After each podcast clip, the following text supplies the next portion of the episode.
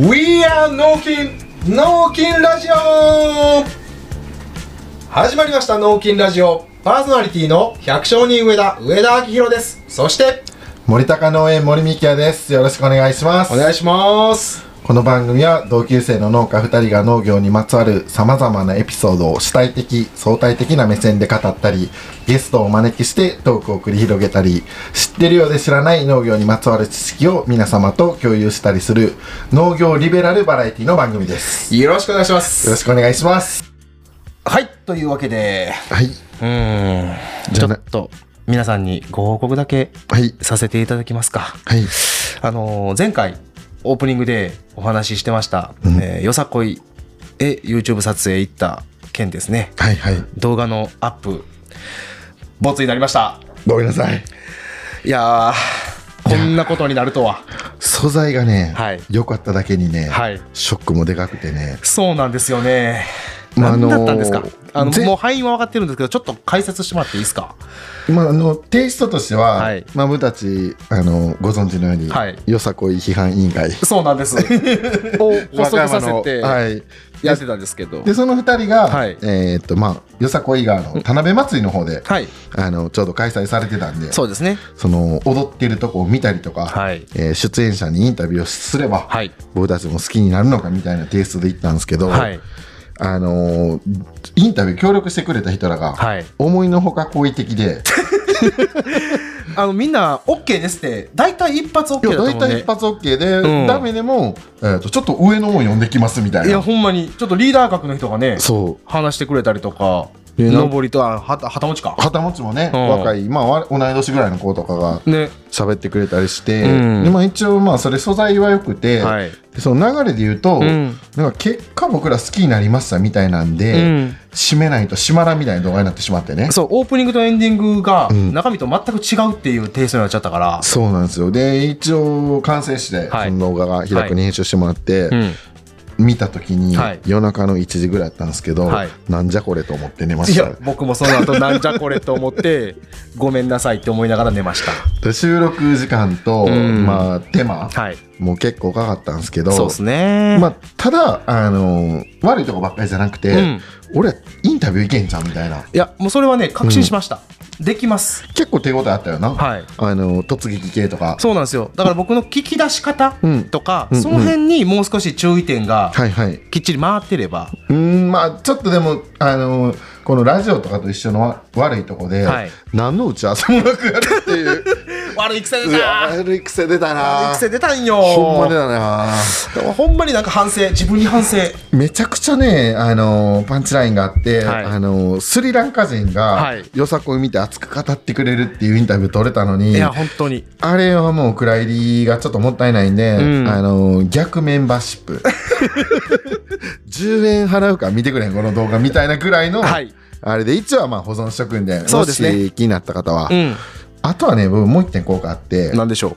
あの前回はい。2時間半ぐらいラジオやったじゃないですか。やりましたね。Q&A で、はい。でまああ思いのほか僕歯切れ悪くああなるほどね。あのー彼女にはい。これだけはしてほしくないって時に、聞きました。めちゃくちゃ詰まって、はい。お前って呼ぶなって言ったじゃない言いましですかた言いました。もう一個あこれだけはっていうのがあって、はい。もう帰ってからそれずっと言いたくて。うわあのー悶々してた。うん。ーあそう。じゃあ聞かせてもらっていいですか？脱毛、おおうん。おえ脱毛をする女性？はやめてほしい。あそう。ありのまま来てほしいっていうのがあって。野生味あふれてるよ。そう。で特に VIO はいはいはい。もうあそことかほんまにやめてほしい、まあ、最近の若い子やってると思うけど、んまあ、僕ら世代はないやんか。ないですね。やっぱり常に冒険者でいたいから、ああアドベンチャーのね。そこをかき分けてっていう。オッケーオッケーオッケー。やっぱりね密林ですからね。それを言いたかった。あありがとうございます、はい。それのちょっと続きで僕もはい。お伝えしたかったのが、はい。あの尊敬する歴史上の人物で渋沢栄一はいはいはい。を言って、でその後、中身の解説に入った時に、うん。あの渋沢栄一に、まあ、あの財源の補助とかサポートを入れたのが、ロックフェラー家って言ってたんですけど、これ間違ってまして、はい。えー正確にはロスチャイルド家とロスチャイルド家ですね。自分で聞き直して自分で訂正するスタイル。はい、特に指摘されたわけでもなく。なく。多分大半の人はなんかまた上田言うとるぐらい流してるよな。でしょうね、はい。でもここはちゃんとしっかりと、はい。パリ万博に行って、うん。ヨーロッパの勢力圏の中でロスチャイルド家が1番で、はい。ロックフェラーはアメリカの方なんですね、うんうん。だからここをきちっと訂正しとかんと、うんこれはとてもロックフェラーとかロもう言ってる時点で、うん。私危ないんですよ。な確かに消されるかもしれない、あります、うん。はい。まあ、そこをきっちり訂正しとかんとはい。怒られます、そうですね。という感じでね。はい。はい、はい。というわけで、はい。気持ちをねここで一旦切り返せ。はい。いきますよ。今回はですね、なんとゲスト会はい。でですねあのーは初めてなんですけれどもはい。この劣悪な倉庫スタジオにですねはいはいはい。お越しいただけたとはい。いうことで、はい、早速ご本人の方を、えー紹介したいと思います、はい。えー朝日新聞社の記者をしております西江拓也さんですよろしくお願いしますよろしくお願いします。よよろしくお願いします。あのこの度は本当にお越しいただきありがとうございますこちらこそありがとうございます。いやーありがとうございましたね本当にね、ちょっとあの、経緯だけお伝えさせていただくと、はいあの、ぜ、まあ、先日ですね、あの、西江さんの方から、えはいインスタグラムの DM をいただきまして、はいで、あの、取材をさせてほしいと。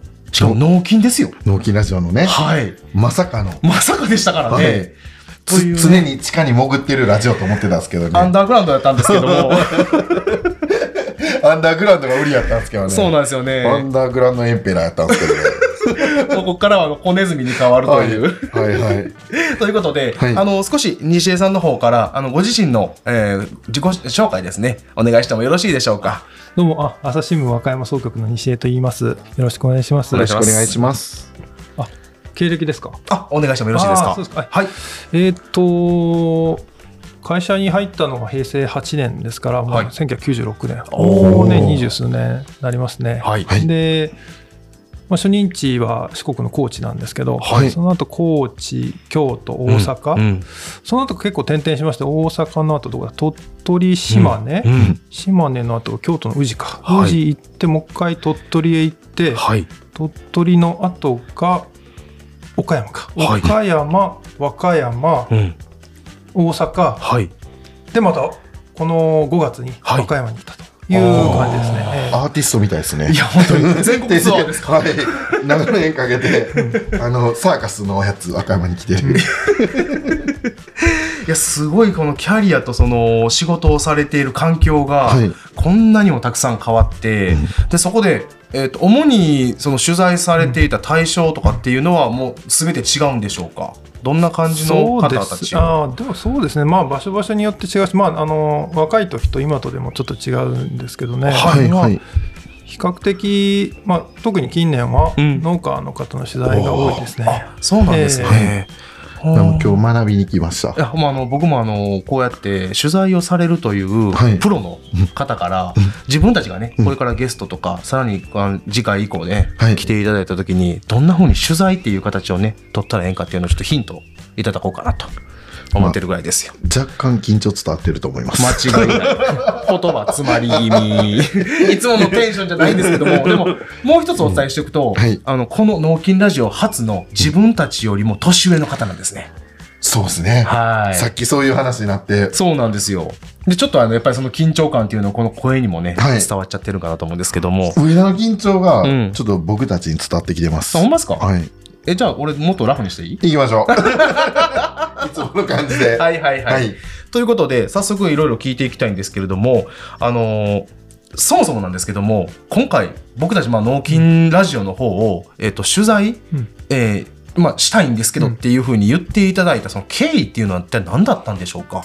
あーそうですね、えっとまあ、最近、農系のポッドキャストっていうのは非常に多くなって、まあ、ここ数年はい。増えて、でうん。和歌山でも、まあ多分先駆的にやってるのは、あの夜の農はい家だと思うんですけども、そうですね夜の農家を、えっと以前取材させてもらって、はいその後あの和歌山にいた時取材してで一旦大阪に移動したんですけども、はい大阪に移動してからも聞き続けてて、ん。でまた聞き聞いてた時に、はい。あのちょうど上田さんがそうですねゲスト出演されてたんで、はい。あまあ他他あの和歌山で他にもポッドキャストやってる農家があるんだっていうね、ちょっとしばらくそれでいつか取材したいなと思って、はい。まあ、こっちにちょうど転勤してきた後でもありましたし、はい。まあずっとこう様子を伺いながらあどどどんな内容で放送しするのかなと。あ地下 にいた方がいいんじゃないかこいつらはみたいなまあちょっとこうもうすぐ終わっちゃったらうん。取材できないし、はいはい。と思ってたら、うん、と思ったらもうねかなり回数も重ねて来られてたんで、確かに。これはちょちょうどいいなと。いうでちょっとこっちの仕事の手が空いた時期でもあったんで、はい。ででそれでちょっと連絡を取らせてもらったんですけども。あありがとうございありますがとうございます。ネタの隙間のね間を埋めることができるかもしれないこの脳筋ラジオ。確かに。やり続けてよかった。よかった。ーって言いながらまだ半年ぐらいなんですけどね、うん。半年経ってない経ったぐらいやな。そう。今日で多分ちょうどじゃないぐぐらいよ、日うん多分4月15とかが一番うん、最初の投稿投稿っていうのかな？のやった配信日やから、うん。なんかもう記念日したぐらいやな、半年記念。で実際に僕たちのそのラジオを聞いた、その西江さんの感想っていうのは一体どんな風なものがありましたか、そうです。いやあのーなんだろうな、はい。まあぐだぐだな会話だなと思って最初思ってたんですけどおっしゃる通りです。だんだんなんかこう引き込まれていく変な中毒性みたいなのがあってほう。なんだろうなと思ってこううちはネタではあるんですけど、はい。はいうちはネタではあるんだけどもなんだかこうなんかそこに自分も参加しているようなそんな雰囲気がありますよね。なるほど、中井みよりにつけるな。いやほんまやな。結構その同級生の名前よく出すやんか、うん。知らん子とかも気にしてるからな。そうやね。そういう感じなんかな。ああそれでね、まあ、確かにあのもうコンセプトが自分たちあの農家の昼休みみたいな、その2人のただの,、あの昼休みのダベリっていうのをこのままラジオ配信にそのまま延長戦でやっちゃってるような感じなんですけども、最初特にな、うん。その感じで別になんか打ち合わせするとこととかもなく、うん。いきなり撮り始めたんで本当にグダグダっていう表現がぴったりだと思う。いやほんまに。でもこれがあの自分たち以外の方が聞いてもらったはい。一個の分析結果やと思うんですよ。うんそう。うん。うん。なこれはね僕らもじゃああの真摯にうん。受け入れて、で今の自分たちは少し変化してるんだというところもですね。そうですね、はい。一応はまあ途中ぐらいからはその聞いてもらった時間に対してうん。何か与えれるようなそうですね。ラジオにっていう風に持っていって、まあ中にはグダグダの回もあって、もうね。いろいろ混ぜながら、そうですね。まあだからそういった意味では今みたいな感想をいただくわけですけども、はい。じゃあもう他に例えばその農系ポッドキャスターの方って、その夜の農家の山本さん以外での県外ですね、和歌山県以外。はい。でどなたかその取材されたりとかお話しされたことっていうのはあったんですあかーそうですね、あのーポッドキャスト、まあ、いくつもありますけども、聞いてるだけのやつもあります。実際取材に行ったのは、あ,、はいのー岡山県のはい。酪農家さん、あはのー楽して生き抜くラジオって、まあこれも有名な、うん有名なってうんうん有名かな、こ小橋さん、聞いてますかね？あおー。あいいありがたいですね。ありがたいですね。うん。あの有名なポッドキャスターの方の名前どんどん出していってください。いやいやまあ、あの 連絡もしてね、私 出るんで、みたいな。あのまあ多分それあの岡山の方に取材に行かせてもらったりっていうのが、はポッドキャストはだから楽して生き抜くとそうですね、うんあとはだから、まあ、夜の農家と、はい。直接取材はだから3つ目になりますね。あありがとうございます。光栄やな。ね。その順番で。ほんまやわな。じゃああの結構そのいろんな農家の方たちを取材されてるということなんですけども、割と西江さんが印象に残ってらっしゃるその農家の、うんえー人物像とかエピソードとかっていうのは何かありますか、そうですね最近っていうかここ2年23年は、うん。まあまあ、大阪にいた時からも含めて、はい。まあ、割と都市近郊の農家を取材することが多いんですけども、はい。まあやっぱり大阪の農家さんっていうのは自分で情報発信して、はい。で自分で、あのーお客さんを見つけて、うん。で自分で売っていく人が多いんでそういう意味で言うとやっぱり非常に一人一人が面白いし、うん。その売り方とか、その情報発信の仕方とか、もうこういうポッドキャストをいやってる方以外でも、はい。はい。はい。あのーまあもう当然あのインスタうんうんうん。がツイッター、まあ、X ですね、ツイはいッターであったりとか、まあ、YouTube だ YouTuber の方もいらっしゃいますしね。だからそういうだからそれぞれが自分あと音声配信ボイシーとかもそうですしあはいはい。うん。ああいうのを使って自分でやっぱりこう発信して。で自分でこうビジネスを成り立たせていくと、うん。そういう人がやっぱ特に大阪あたりは多かったっていうのは非常に印象的ですね。だからねまあ、商売人気質やもんな、大いやし阪の人。やっぱり大阪の場合は市場がさ、うん。やっぱりあるっていうまあうんといったら都市近郊やから、最寄りにな、うん。もうほんまにパイの数で言っても、だもうそういうところでのその地域のやっぱり利点、うん。メリットっていうのを最大限生かすための、うん。まあ自分たちがね考えてやってらっしゃるっていうのは、まあ、はい。自分たちとはやっぱりまたいろいろスタイルがうん。あるから、ほんまに十人十色のうん。やり方でそれぞれが正解を探していってるっていう感じよな。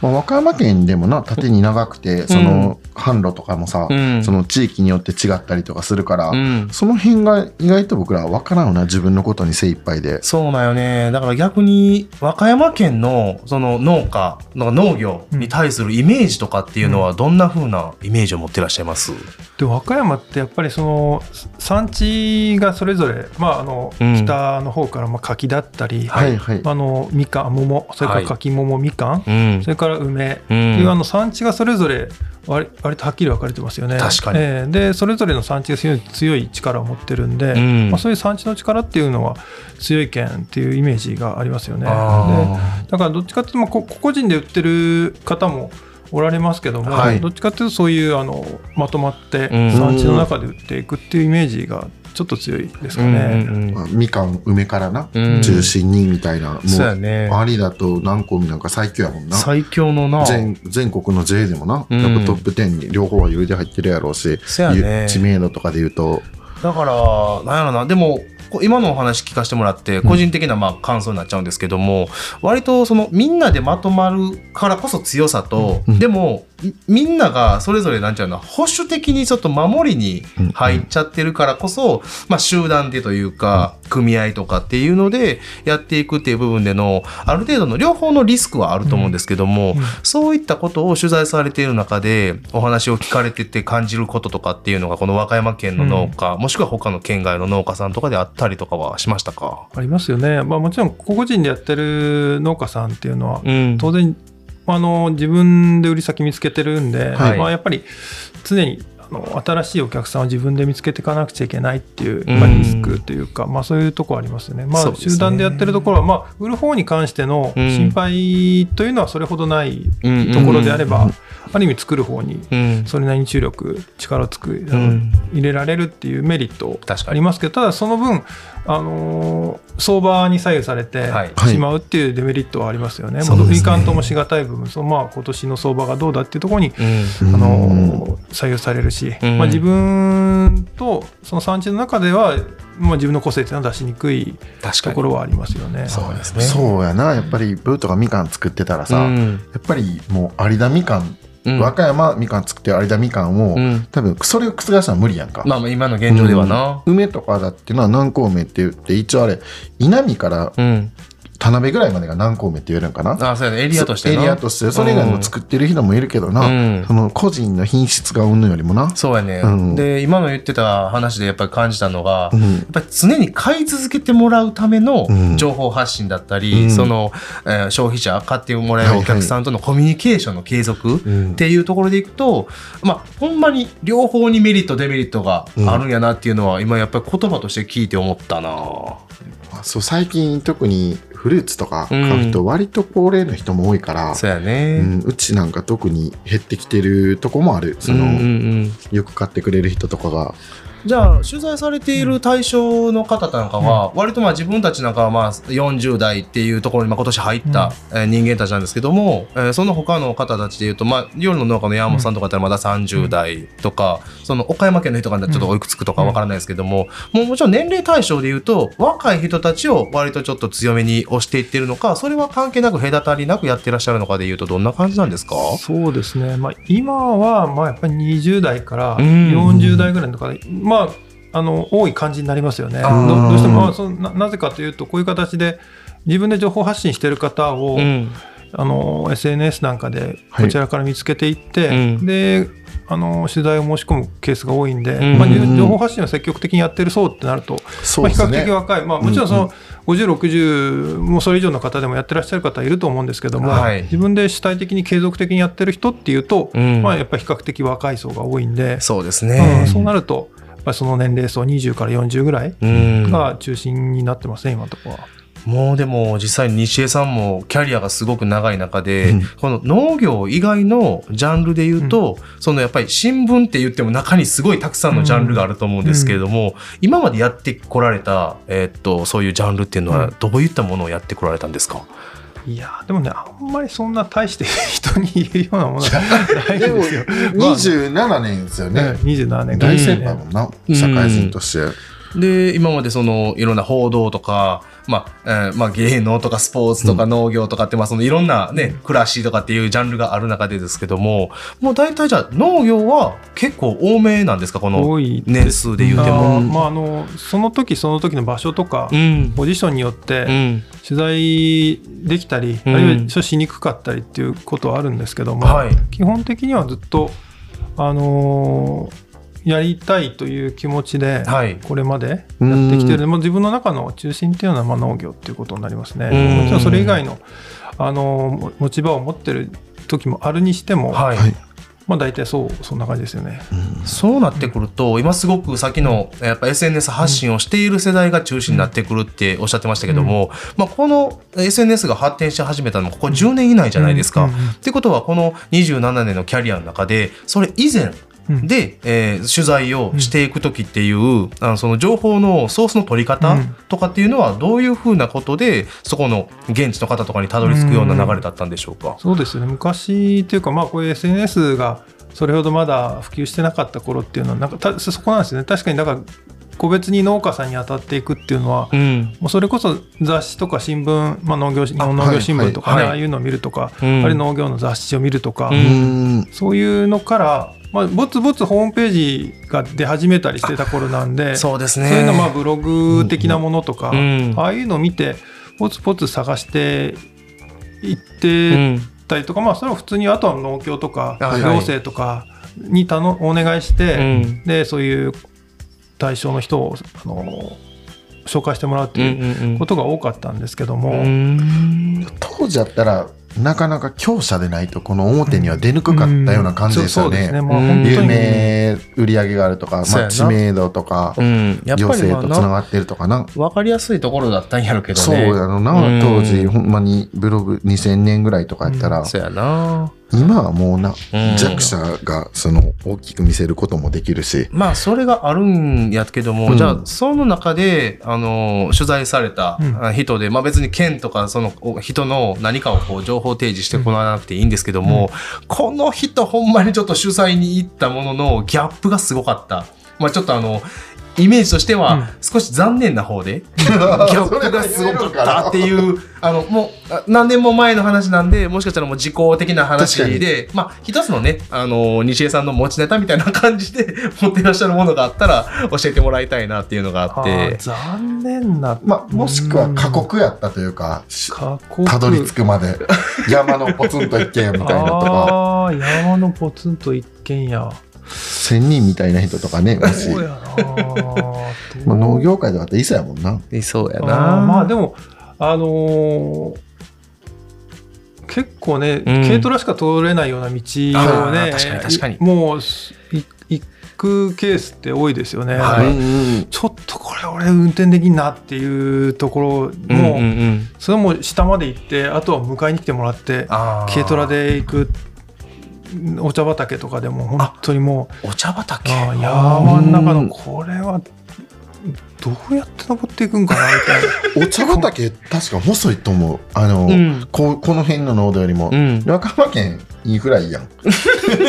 の濃度にもうん。おかげさまで、そうやね。2F さんのそうですね。いろんなね、うん。あの行政の、えー力が、とてもねインフラにはあの注ぎ込んでもらってるんで。日高町の道なんかさ前も言ったけどさ僕の県外の友達来たらさ「はい。はっていう。まあ驚きでな。ここの対向2車線いないやろみたいな。ね。であのエリアで少しいつあの、ちょっと拾っていきたいというかお聞きしたいんですけれども、まず高知県の方に行かれたって言ってましたけども、そこでも、えー農業関係者の方への取材っていうのはもうその最初の頃からやってらっしゃったんですか？それとも別ですか？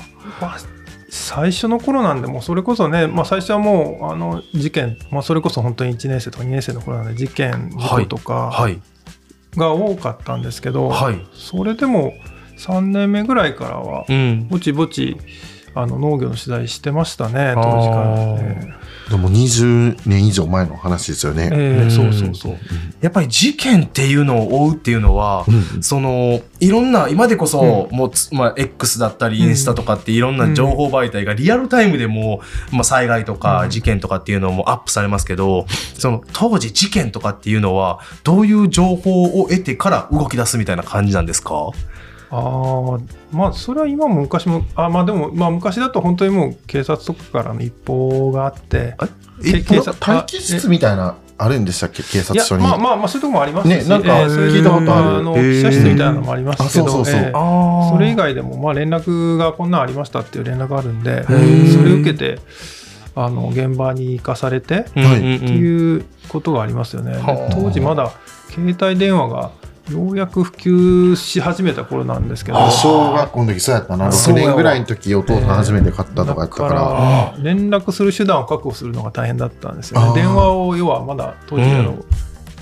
公衆電話を？確かに抑えてっていう、うんうんうん。だからとにかくお店とかで借りてとか、相手方も持ってないですもんうね。ん、だから取り合いや。取り合い。うん。もう今言葉だけになってポケベルを持たされてた世代なんでああれで連絡が来るんですよ。なるほど。じゃあもういかに喫茶店を抑えるかやで。ピンクの電話とかねあのですよね。そうですね。あああいうやつですよ。喫茶店にあったな。あったあった。あの、レジの前にな。あったわ、うんでもそうやって、まあ、割とじゃあもう早めからまあこの農業界っていうところでの,、まあ、あの関わりをうん。始められてきたわけですけれども、ちょっとそれとはまた最初の方の1年生2年生の時に自分が取材に行ってこれは強烈だったっていうあの、まあ、事件とか、まあ、何かあったりエピソードかな？ね、印象に残ってることがあれば。はなんか覚えていらっしゃるものあります？まあでもしょうあんまりあんまり記憶にないっていうのはあんまり楽しくなかったんで 記憶に締め切りとか、やっぱり、な、組織として大きいから。いや記憶にない。まあかまあそれなりにねあのしんどかったこともあり、うんうんうん。断片的な記憶ありますけど、そう、辛い時の記憶。なんか僕掘った赤も今持ってる。いや大丈夫じゃない。いやいやちょっとこれ陽気感まあもう四半世紀も前の話ですから。そうですね。もうでもまあしんどかったっていうのはありますよね、うんうんうん。当時だから。じゃあもちろんその同じ、えー社内に先輩とかいろんな方いらっしゃいますけども、この先輩記者とかは強烈やったっていうその人物像とかで何かエピソードを持ってらっしゃいます？いやすごかったなーみたいな。いやーどうですかねでもまあ昔はむちゃくちゃな人多かったですけどね イメージは、割とね、この朝日の方って攻めるイメージがあるよな。あほんの、ま？うん、政治家のインタビューとかでも、うんうんうんよく揉めてるん、朝日の人やな、みたいな。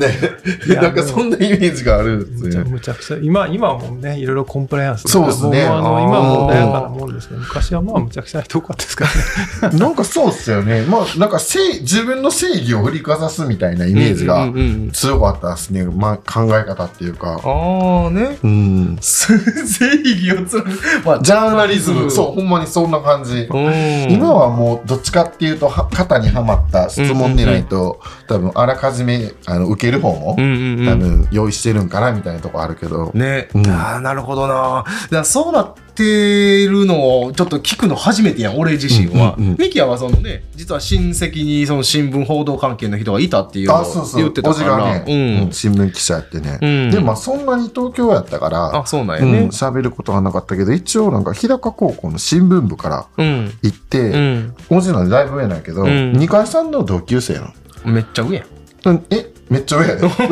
めっちゃ上。お父さん20個ぐらい上なのかな。ああそういうことやな。年齢当時のあの戦戦争経験者やから。ああのそう二階さんの校内新聞で二階さんのことを記事にして、うんそのまま大学行って新聞記者になってるみたいな。あそう、うん、へえ割とすごいキャリアやあの二階さんの本で出てきたからちょっとびっくりした。あそうそう当時のへえすごいそう容姿端麗とか書いてたで二階さんのこと。いやもうあんまりちょっとそこ掘るのやめよう。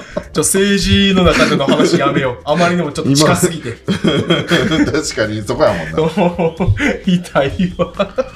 西江さんがこの、えー、と農業関係のことを取材されて、まあ、20年以上ってことですけど、うん。えー、ともうこう全体的に俯瞰で見た時に、今の農業界っていうのは、えー、となんていうの進展してるのか、えー、と衰退してるのかでいうとどういう、なんていうんですかね受け方を持ってますか、まあ、だから全体的に、まあ、いろんな側面で、ねはい。あの言えると思うんですけど、うんただ、うんあの個々の農家が、うん。やっぱり自分で何かをしやすくなってるっていうことは間違いないと思うんですよそうですね。ねはい。うんまあ、もちろんそういう情報発信の仕方であるとか、うん。あるいは仲間とつながるこれも SNS なんかでうん。そうですけど、うん。まあ本当あの日高郡だけじゃなくって和歌山県だけじゃなくって、本当全国の農家と、まあ、農業者以外もそうですけども、うん。つながって情報交換ができるんで、孤立しないというか、う確かに。えーなんかあってもやっぱり、まあ、仮に地域の中であの孤立するようなことがあったとしても、はいはい。仲間は全国にいるっていうのが分かなるっていうそういう意味で言うと、うん。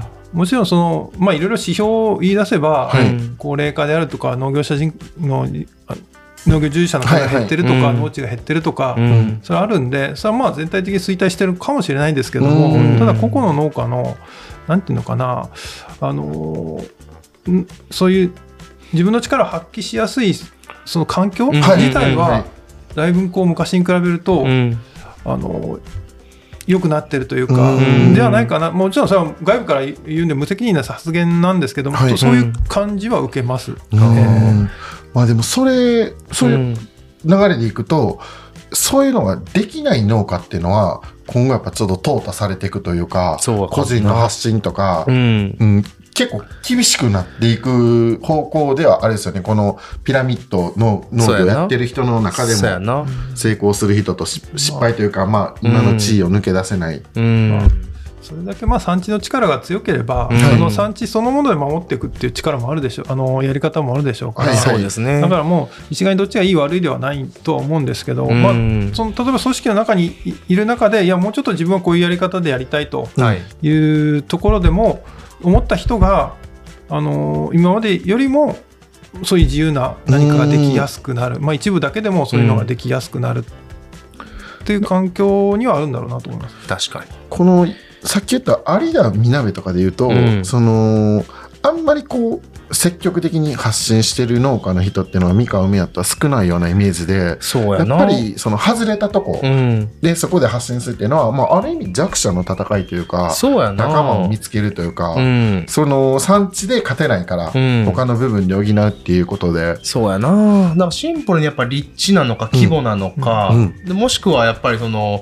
えーいろんな組織の中での発言権だったりとかっていう、割とそういうのがうんもう複雑に絡み合うから、うんそういう産地化っていうか産地になってるところは割とそういう別のことでうん。ちょっと忙しいとか、あもちろん収量もあるからあるからね。量が物量がものを言うとこもうん、あると思うし、でやっぱりまあうちみたいに、まあ、自分のところなんかで言うたら、まあ、総面積で言うたらいろんなものを持ってても一丁、まあ、二単ないし、うんえーまあそうやな。だから1 1.2ヘクタールから3ヘクタールぐらいしかない規模だと、うんやっぱりどっちかっていうともう個人発信うん。だったりとか、自分のところの利益うん。をしっかり残すための,、まあ、あのポートフォリオとか、うん。そういうのをしっかり考えて地元にうん。対してやっていくもしくはちょっと外へ出す、うん。まあ、流通の方へ流していくとかっていうのを考えていかんとあかんからもちろんそれは少量多品目でやってる野菜とかうん。いう、まあ、流れやからこそなんやけどね。なんとなくその本能で個人でやると、うん、仲間を探してるとこがあるんかもしれんな。そうやね自分に同調してくれるとか、うんまあその辺はやっぱりね、まあいろんなその業界を見見てきてらっしゃる西江さんやからこそ、やっぱり今のね、うん。俯瞰的な目線っていうので、割と農業界うん。自体を言語化してもらうと、うん。ああ確かにって納得する部分がすごく多くて、なんか最初僕収納した時、結構農業って総合職やなって思って、うんうん。例えば機械が壊れても直さなあかんとか、はで販路を探すとか、うん。でなんなら運搬もするとかうん。思った時があったんやけど今もっと増えてるってことやな。いや増えてるね。自分で SNS とかで無料の媒体で売り込んでいくっていう、その辺が、あのなんていうかな、ん。農耕民族のマインドとは違うところやな。そうやね。どっちかっていうとあのなまだ不慣狩れ猟民族の方の取りに行くっていうね、うん。そういうパターンにもなんか複合化してる感じするんだけどね。余計にな、うん、だからできる人は伸びるけどみたいな、うんそういった意味で言うたら今後、まあ、いろんなエリアを見てるからこそですけどこの和歌山県っていうその産地とかっていうところはこれからもまだまだ、まあ、発信力が強かったり、いろんな総合力が強い部分ありますけれども、個人でやってらっしゃるような方たちで、あなるほどこれだと希望になるなっていうのは、その SNS 以外の発信以外で言うと何か、えーヒントになるようなこととかってあったりはするんでしょうか、そうですよね、まあ、あの消費地が近いっていう前提なんで、はい。必ずしもどこにでも当てはまるわけではないと思うんですけども、はい。まああのー宅配ボックスでやってらっしゃる方とか、大阪の方なんかも結構いらっしゃるんですけども、はい。まあ、自分のところで野菜を作って、まあ、数十種類、まあ、ごめんなさい200種類ぐらいか。200種類ぐらいの野菜を作って、うん。でそれを宅配ボックスにして、うん。でそれをお客さんのところに自分で届けていくと。うん。いうことで、あのー成り立たせてらっしゃる方。で、うん。その方なんかはもう、もう、車にもうお客さんが増えすぎて、一旦新規を中、あのー新規の申し込みをストップして、車にも要は1回あたりのその乗らないっていうんで、でそれで、あのーもう実際、じゃあどうしようかっていうんで、もうじ畑の横に直売所作って、はい。もう実際取りに来てもらうとか、あるいはもうそのボックス以外の野菜ボックスに余ってるような野菜とかは、うん。その直売所で実際売るとか。はあ。将来的にはもうみんな取りに来てくれるといいよねみたいな感じで。そしたらもう野菜の横にうん。直売所があ自分のあの野菜の直売所があって、うん。消費者はそこに取りに来るっていうパタうん。ーンその後はもうお互いあのいメリットが大きいっていう。そうですね、でも理想の形ではあるかいやなやっぱそうやね対面して、それは多分地域柄もあって、うん。僕一応日高郡ごぼう管内は、あのみかんは配達しますって言ってるんやけど、うん。由来って稲見とかあるからああそれはな。えぐいやんみたいな。そうやな。距離な。ほんで2000ありがとうございますって、まあうんうんうん。もちろんもらって、うん。え時給いくらみたいな。な。そうその辺が難しいけどうん。でもやっぱりね分もあのもう結構6年7年ぐらい前かな、インスタグラムでうん。23年バッとみかん頑張って投稿とかした時に、うん結構やっぱその時あんまり頑張ってインスタグラム農業でやってる人おらなかったから、うんうんうん。結構1年目とか良かったよ。ああ確かにな。でもやっぱ対面しない分、うん。継続がすごい難しい。そうやな。大事なのはどっちかっていうとその見つけてもらうのと、うん。プラス継続率。継続がねうん。難しくて、ね。だからそれに今度東京行くし前今年の頭とか東京行ったんやけど、はい。にあの対面も組み込ましながら、うん。全員と会うのは無理やけど、うん。やっぱそれを合わせていかないと、ん。あの残ってはいかへんかなみたいな。なるほどな太客？太客の探しっていうな。太客。やっぱりネットで見つけてくる人っていうのは、うん。常に新しいものを求めてるから、うん。飽きるんよな、うん。美味しいのもそうなんやけどやっぱり目新しいやつ。っていうところで、なんやねんって思ったことある、はあなるほどね。確かにだからまあなかなかねそう今おっしゃるように配達するって結構コストかかりますよね。だからもう、自分で配達するっていうのはある程度やっぱり限界があるし、はいはい。もうじ自分の時間が取られるし燃料代もかかるし、ね確かにそこの部分の難しさってのはありますよね。牛乳ぐらいな近場でバンバンバンバンって食われたら全然ももしむしろ配達員の人雇ってさ、うん。十分成り立つと思うけど、その辺がやっぱり聞いたものを全部自分の地地地域に落とし込むっていうのは難しいから、その辺もやっぱ考えながら、そうやな、なんか今の話聞いたら、もうここら辺のまあその日高町、まあ、日高郡うん内は、ん。大体100姓が多いわけよ。うん。そう100一次産業の中での、うん。うん。だからそのね、いろんな職業がある中でもさ、うん。やっぱり田んぼ、畑、うん。いっぱいあるやんか。うん。ってことは、大体が競合者なわけよ。うん。で、協力するっていう形ではないやんか。近所の人売れることないからね みかんなんか我がのなんか二十何軒あって、8割9割みかん農家ないからさ、ね。そういうのがあると、やっぱり都市部の近郊の農業とか、うんうんやっぱりまあ最初に戻ってまうけど、そういうところのメリットをやっぱりしっかり活かしていく。でもその中でさっき言われたみたいに、宅配がもうできんくなるから直売する。うん。で、最終的にはみんな取りに来てくれたら、みんなウィンウィンだよねみたいな、うんそういうところまでどういうふうなストーリー展開を持っていくっていうところは、今の話の中でのヒントやったんちゃうかなと思って。ううんん。まあ、あと僕は最近個人的に興味持ってるのはあのアメリカとかで広がってるあの CSA っていうの、コミュニティサポートテッドアグリカルチャーですかね、地域支援型農業っていう。ですね、あーまあそれはもう会員制にして前払いで、うん。あの半年1年先にお金をもらっといて、はい。でそこにあの、まあ、日本の場合だとも定期的に、うん。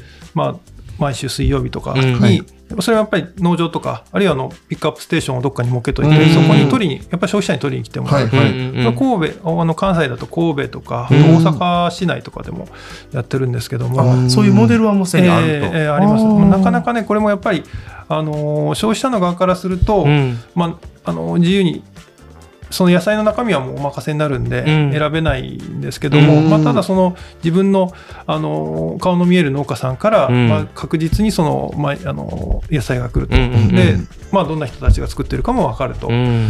でそういうメリットがあるし、まあ、売る方からするともう先にお金をもらえるんで、うん。もう生産の計画が立てやすいんで、はい立てられるんで。本来的にはそこでまあ先にお金もらって、それでまあ種代とか肥料代とかやってるっていうまあ趣旨なんですけども、うん。まあ、そうはいかなくても、まあその最初にお金をもらうことで、契約がもう確定するんうで、ん。あのそれで作付けをそういう計画的にできるってはい。いうメリット、それからあの消費者の側は、畑にと来て交流をするとか、まあ、うんその収穫するのか、雑あの草取りしたりするのか、まあいろいろありますけど、まあ、そういう畑を身近に感じられる。うん。お互いだからその、えー消費者と作る人売る人あのー買う人っていう垣根をだんだんなくしていって、うん。そういうやり方も、まあ、これも、まあ、消費者がそこにいるっていう前提なんで、じゃあすぐにあのー日高とか岡山でできるかっていうと地やもんな、うん。ただ難しいけど、まあ、そこに例えば、まあ、あのある程度距離が離れてても大阪のお客さんのところのどこかにみんなでその、えーっといっぺんに野菜を送って、そこに取りに来てもらうっていうやり方とかもあるでしょうし、だから、まあ、要はまあそういうお互いこの距離を縮めて物理的にっていうか心理的な距離を縮めていくことで、うん。お互いまあウィンウィンになっていくっていう、うん。まあいろいろねこれもまあただいや神戸神戸とかもあの消費者と農地がまさに近いんで、はい。成り立ってますけど。ね。確かにそうですね。も結構田舎やもんな。そうそう。神戸から車で15分ぐらい行ったらもう、うん。神戸実は非常にあの農業盛んなとこなんで。そうですよね。でやってるんですけども、うん。まあ、そこでもやっぱりよ消費者の理解っていうのが一番なんで、はい。ある程度のお客さんは残ってくれるけど、うん。やっぱりそれなりに入れ替わっていくんうで、ん。そのやっぱりどれぐらいこうその継続的にそういうお客さんをがやってくれるか、うん。はい。そのためにやはり日常的な交流っていうのは大事になってくるし、うんはだからまあつ今そのなんていうかな農家ってやっぱ作るだけではちょっとやっぱり、そうん。まあそれだけそれにせ集集中できればまあそれはそれでいいのかもしれないですけど、うん。それだけでない部分っていうのは非常に求められてる部分があるでしょうし。そうやな、もういろんな歴史が遡ってもさ、うん。もうほんまに百姓は百姓っていうような感じで、あとはまあ領主だったのかね、うん。いろんなそのお代官さんみたいなところにうん。いろんな納めて、で自分らが前だり白米作ってんのに米食えなかったみたいな時代からやで、まあ、ある程度自由っていうような言葉でさ、うん。やってったりであと戦争でやっぱり農業政策っていうかやっぱ国力そのものやんか、うんうん。食べること自体は。第一産業やな、うんうん。そこからもうこうやって戦後、うん80年弱っていう時代の中で、うん。まあ、大規模化なのかもしくは観光栽培の確率とか、うん。まあ、人が増えていくのでやっぱりね食べるものももっと欲しいっていう時代を経て、でもういいざ今になったら人口が減少してます。農業従事者減ってます、日本はな、うん、っていう中でじゃあ自分たちは第一次産業の農業っていうジャンルはえどうやってその自分たちが作ったものうん。で、まあ、あの資本を作るかっていうか、利益を上げるかっていうのが、うん。この時代の流れがね、今ほんますごくちょっと感じたなと思って。でその早くなってるやんか流れが。流れが早い。もうな今年去年から資材の高騰ってなってさ、うん、その売り値はやっぱ変わってないと思う、うん。むしろ下がってると思う。そうやな。うんあのー肥料とかな、ん。全般的に2割ぐらい上がってるやんか、ってうん、ことはもうよく言ってるけど生活がな。そうやねんな。このままいくと厳しいんじゃないかって思うのがまあだから今、西江さんとかにもかなり細かい、うん。そのミクロのご自身の、前からエピソード、体験でいろいろお話聞かせてもらったんですけど、もう少しマクロな視点で、その日本の農業っていうものと、その海外とのその関わり方っていうのでいくと、一つ、まあ、牛乳とかが、あの、あまあ、ちょっと前にはい問題になって、でも海外からの乳製品の輸入量を増やしたとかっていうのがあったと思うんですけども、そういった、ちょっと大きな目線で見た時の日本っていう農業っていうのをどんな風に感じてらっしゃいますかね？まあ、ちょっとかぶっちゃうかもしれないですけど、話的には。うんまあそうですね確かにまあ輸出っていうのは一つの手段なんでしょうけども、うんただやはり輸出だけで、うん。今が乗り切れるとはちょっと到底今の規模からしても考えられないですし、ただまあこれから農業従事者がどんどん減っていくと、さっきみんな周りが農農家っていう、まあもちろんこの辺はみんなそうなんで,、はい。すけど、でもいずれそそれも難しくなってくる可能性がありますよね。なってますね、うん。やっぱり平均が70超えてるんそう。で、まあ、畑あるけどもうできないとか、はい。まあ本当ごくわずかな自給用しかできないうんとなって、もう多分こういう産地の方でもそうなってるんだと思うんですよね、うんだからそれを誰が担うかっていううん。話になりますよね。九州の方はねやっぱり、うん。な大規模化してる人とかも多くてレベルが違う。この辺はちょっとねやっぱり畑自体が少ないもんな。やっぱりあのその自助だけでできる部分をかなりちょっと今こ細かく深掘りしていった話だったんやけど、うん。結局これが行政だったり自治体だったりとかっていうのが、うん。何で税金を前やったら自分たちが集めるかっていうその方法手段でうん。農業っていうものを例えばあの集積化したりとか、うん。区画整理してさ前やったら効率化を最大にするとか、で産地をも産地化としてもっといろんなものを作っていくとか、うん。で熊本で言うたら今少し、うん、残念な話で言うたらあの半導体工場が、うん。まあ、土地がね買われていって、で第一次産業ができなくなって離農してしまったっていうような人の話も聞いたりとかするから、うん。そういった意味ではかなりスピーディーに転換が早すぎるんちゃうかなと。うん。でかといって農業従事者が増えるという見込みが今のところゼロ。増えるっていうのは無理よな。無理やからさ。もうそうあの それは絶対人工的にも無理やしさ、うん。でその農地をどうするかみたいなところな、うん。さっき言ったようにこ個人で賄えるというか、そうだよね。う。ん、誰が担うかっていうところが、うん。うん。だ多分あのその一助にならないかなっていうなんとまあ、うんうん。これはなかなかその評価は難しいところなんですけど、はい。まあ、よくやる反応反 X ですよね。あそうですね。うんうん。まあ、もちろんその、えー、と自分で仕事をしつつ、まあ、にそれが実際移住する形であるとか、うん2拠点であるとか、うん。あるいは例えば遠農とかいう形でもいいと思うんですよね。うん。あのこの辺だともともとそういうあの季節でうん。梅の時期とか、うんみかんの時期とかに来られる方おられると思うんですけどそれがもっとこう流動的にうん。なって、うん。でその時に手伝いに来る。うん。その方々もやはりあの日常の暮らしの中に農業を取り入れていく人たちっていうのが増えていけば、うん。そういう時期に来てもらって、うん。作業を手伝ってもらうとか、なんかそういうことそれがまあ農業への理解につながるし、そうですね産地としても人手不足が解消できるし、ってっていうことで、うん。これはでも結構可能性あるんじゃないかなと思うんですよね。まずはだから入り口をもうちょっと広くして、うん。趣味みたいなところから、うん。やり込む人はそういう生活スタイルで、ね。土日の休みをあの釣りに行ったり、うん。サーフィン行ったりする体を動かす代わりに農業みたいな。そうやね。でじゃあそれは稼げるし、うん地域貢献にもなるみたいなのを、うんうんうんなんかいきなり狭めてしまうと、うんあの入りにくいと思うから。だから僕らはどっちかというと将来的に受け手になる可能性が高いからそうやね。その辺をちょっと柔軟に考えていければ、うん今言ったことは、まあ、僕らじゃなくてもね。同じような志というか、うん誰かができるかもしれへそうやな。うん。そのお互いさんみたいな、うまあ、感覚なんやろうけども結構和歌山県の、まあ、年部っていう組織がある中で、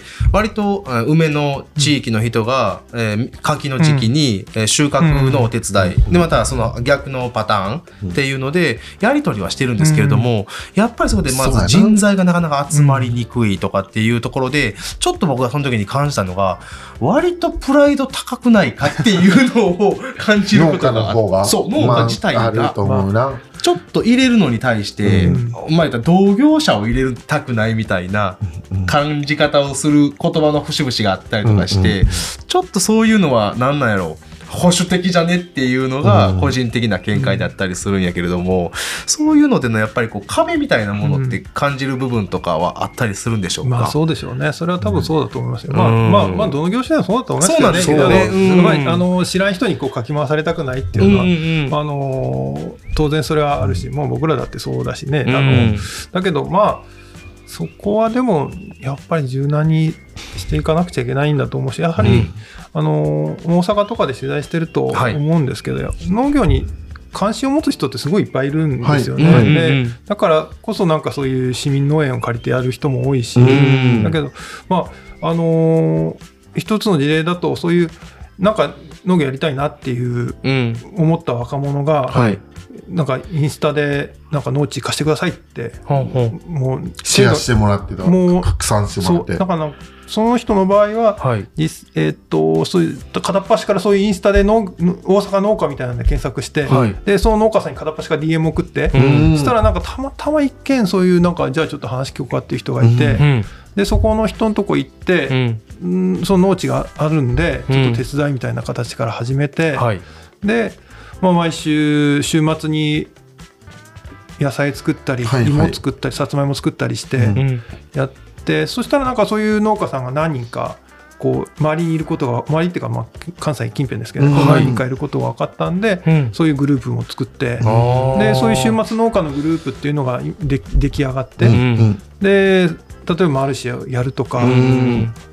そういうなんかイベントをややって、うん。で結局その最初に言言ったその若者はうん。会社を辞めて、うん。今大阪でさつまいも作ってます、専業農家になります。新規就農者になって、うん。で今大阪ので大阪をさつまいもの産地にするっていうんで、はい。すごく頑張ってらしてるんですけどもだからなんだろうあのまあもちろんそれはあのプロから見れば、はい。まだいろんなところで足りない部分ってあると思うんですけども、うん。まあもちろん壁にもぶつかると思うんですけども、うんそういうチャレンジをしてる人たちがいるしそれにやっぱり共感する、あの農作業やりたいとかうんうん。いう人っていうのは潜在的にすごく多いんで、うん。そそういう農業体験をやれる畑も彼は作ってるんで。あーそうなんですうんだそういう自由あの、まあ、もちろんそれはあくまで素人なんでプロのみかん農家とかうん。梅農家からしたら、いやそんなん来てもらっても困るよっていうおそらくまだそういうレベルだとは思うんですけども、そうやな。ただそれはやはりうん。うん。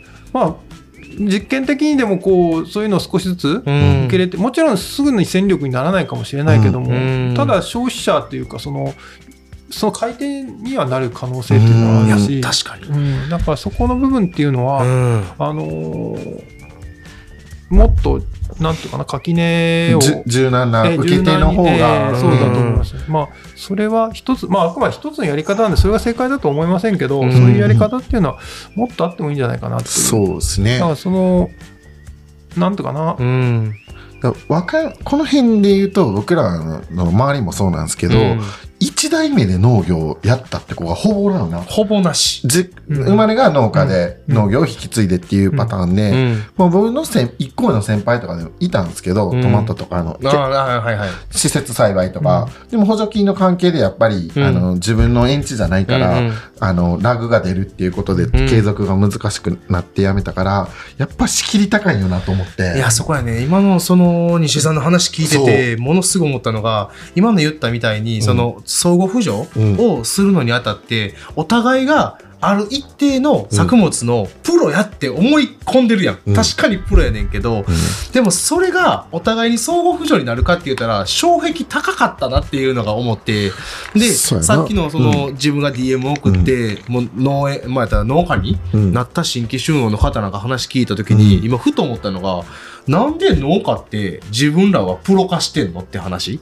だからさ、食べる人、うん。一般って全く農業に携わった人たちがどうやったらその農業を楽しく思ってくれるかっていう一つの自分が思ったヒントの中に、あのもっと簡単にこんぐらいで野菜できるよみたいな、うん。そこ自体がまず提示できてないんちゃうんかと思ってレッスンプロみたいな人いるかもしれんないなゴルフでいう。そうかもしれんね、うん。あの半分自分とこ作ってうん。半分そういう教えてあげるのでみたいな、うん、だから今だったらその有機栽培とか観光栽培、うん。まあ、自然栽培自然農みたいな、いろんなそのジャンルある中で割とやってる人たちはおんねんけど、うん。ちょっとそのね例えば肥料使います、うん。じゃあこの肥料は何のために使ってる、うん。じゃあん。農薬を使います。じゃあなどんな病気が出たから虫が出たからこの、えー消毒をします、ますっていうところのちゃんとしたね一個一個の言葉の説明ってちょっとなくないかってちょっと気づかせた、気づかされて思っててんけどだからハードル上げてんのやっぱり自分らだったで。いやもうそれはもう間違いない間違いないんやけど入ってきにくくしてるのは、うんそそれがなでもどうしたらいいかってとこ難しいよな、あのいやだから自分らのそのかじゃまず自分だけって言ったらさ、うん。自分がその考え方として、うん。いや野菜なんて結構こんぐらいでできますけどねみたいな、うんうん。もちろんそのもちろんロジックもあるし、うん。キャリアもあるからそこまでたどり着くし言葉になるんやるけども、うんうん。それを初めて今日は土を触りますみたいな人たちが同じようにあのポットに植えて、うん。でその1週間後1ヶ月後にあの成長過程見ました。例えばトマトだったら一粒目を取りましたみたいなところまでが大体同じ感じでなったらさ、うん。あこれぐらいでできるんだったらすごい楽しいかもって思ってくれるんちゃうかなって。もう今の西江さんの言葉聞いてる中で今、自分が思い浮かんだイメージだってんけど、若干でもあの寄ってってとかさ、うん。農にそういう人出してるよな。出してるよ。ただその人らがやっぱりメインの仕事じゃないから、うん。ちょっとなんか価格がうんって思うとこはある。あのあのね。その価格崩壊じゃないけど、うんそこがバランスが難しいと思う。もちろん上田の言う通り、うん。そういう趣味の延長でお金稼げたらもういいと思うけど、うん。そこを受け入れがたために、うん。自分らが苦しむこともなきにしもとは思うな。もうその言う通り、うん。だからもうそのなんちゅうん自分が150円で出したいのに、うん。80円つけられてますみたいな感じになるともう価格崩壊やから、うん。やめてくれよみたいな感じで思うんやけれども、今俺が言ってるのはあくまでも、えー手段としての,、うん。あの育てるっていう部分だけの今話しちゃってんけど、うん今の言ったら売るっていうところになった時には、うん。もっと経済の話とか市場の話とか、うん。もうコストうん。で利益っていうものをしっかり頭に入れてくれんかったら、うん。まああかんねんけど、うん。そういった意味ではちょっとな、まあ、西江さんが思う今の話を聞いて、少しいろんなまた意見なんかもちょっといただけたらありがたいんですけども、いやでもやっぱり育てるっていう意味で言うと、まあ、あのこれもまあ大阪の例であれですけどはい。富田林はい。の農家さんたちが、うん。これも JA とか行政とかじゃなくって、うん。農家さんたちが自分たちで団体を作って、うん。で農業塾をやってるんですよ。はい。で結構あの受講料もそこそこ取るんですよ、うん。そこそこ取るっていうのはそのあの数千円のレベルじゃないんですけど、はいはいはい。そこそこ取ってだから本気度を試すっていう意味でもあってでそこに